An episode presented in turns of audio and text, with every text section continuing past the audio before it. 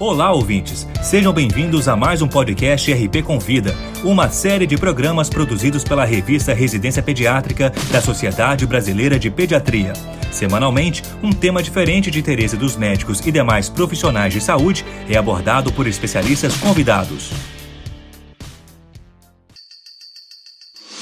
Nesta edição, abordaremos o tema Cefaleia na Adolescência. Para falar sobre o assunto, convidamos a doutora Adriana Rocha Brito, membro do Departamento Científico de Segurança e do Grupo de Trabalho em Saúde Mental da Sociedade Brasileira de Pediatria.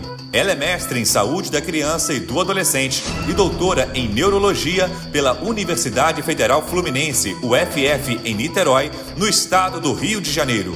Acompanhe a exposição.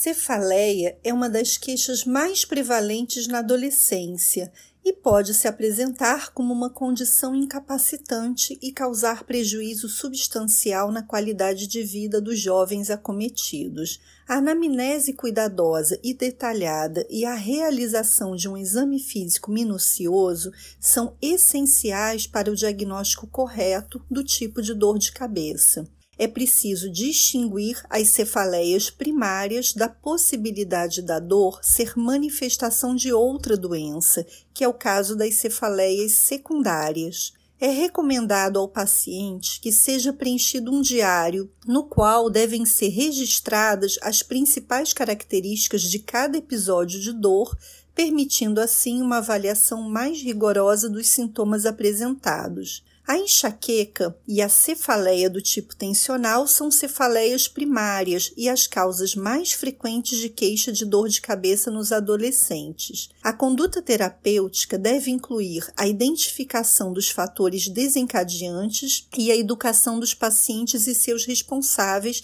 para a alteração de fatores potencialmente modificáveis, e também o tratamento sintomático e, se houver indicação, a prescrição de medicação profilática, lembrando que a abordagem não farmacológica é bastante útil em alguns casos. As principais causas secundárias são infecção do sistema nervoso central, infecção sistêmica, trauma craniano, hipertensão intracraniana, hemorragia, trombose e embolia, neoplasia intracraniana, doença intracraniana inflamatória não infecciosa, cefaleia atribuída ao uso de uma substância como álcool, cocaína, alimentos e ou aditivos, como por exemplo o glutamato monossódico, uso excessivo de analgésicos ou ainda a privação de cafeína ou de alguma substância de uso crônico, a hipertensão arterial, o jejum, além de distúrbios no crânio, pescoço, olhos, ouvidos, nariz,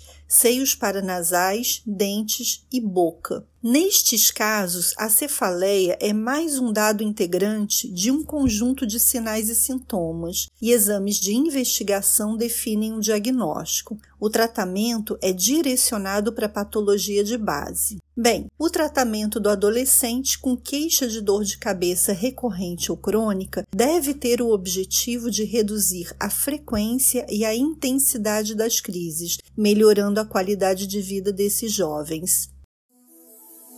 Essa foi a doutora Adriana Rocha Brito falando sobre cefaleia na adolescência. Para ouvir todos os podcasts, acesse a página da revista Residência Pediátrica na internet. O endereço é residenciapediatrica.com.br barra mídia barra podcast. Residência Pediátrica, a revista do pediatra.